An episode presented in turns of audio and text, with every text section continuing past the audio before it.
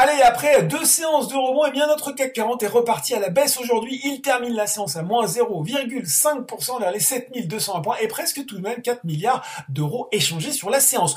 Aux États-Unis, les indices évoluent, eux, en ordre dispersé. Si le Dow Jones progresse de 0,5% à 17h45 vers les 36 474 points, le Nasdaq est lui à nouveau sous pression et cède 0,45% vers les 15 119 points.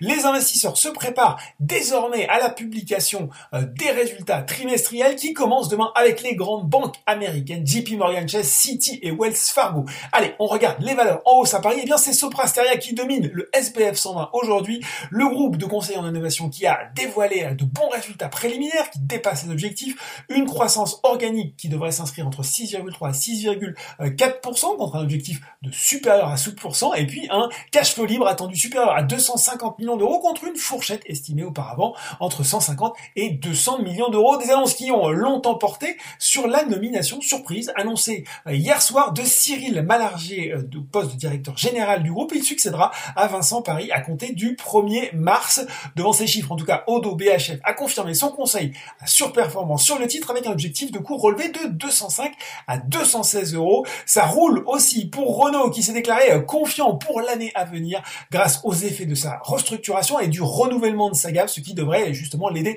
à compenser hein, cette crise persistante euh, des semi-conducteurs. Il faut d'ailleurs savoir que la marque aux losanges, la marque Renault, hein, elle vise non plus 90% mais 100% de ventes électriques en Europe en 2030 selon son directeur général Luca Di En tout cas, Renault publiera ses résultats 2021 le 18 février. Et puis d'ailleurs, le secteur de l'auto dans son ensemble était plutôt bien orienté avec les hausses de Valeo, Forestia ou encore Stellantis en progression également sur le CAC 40. ST Microelectronics, là c'est Crédit Suisse qui a relevé son opinion pardon, à surperformance sur le spécialiste des semi conducteur et relever son objectif de cours de 49,50€ à 60 euros.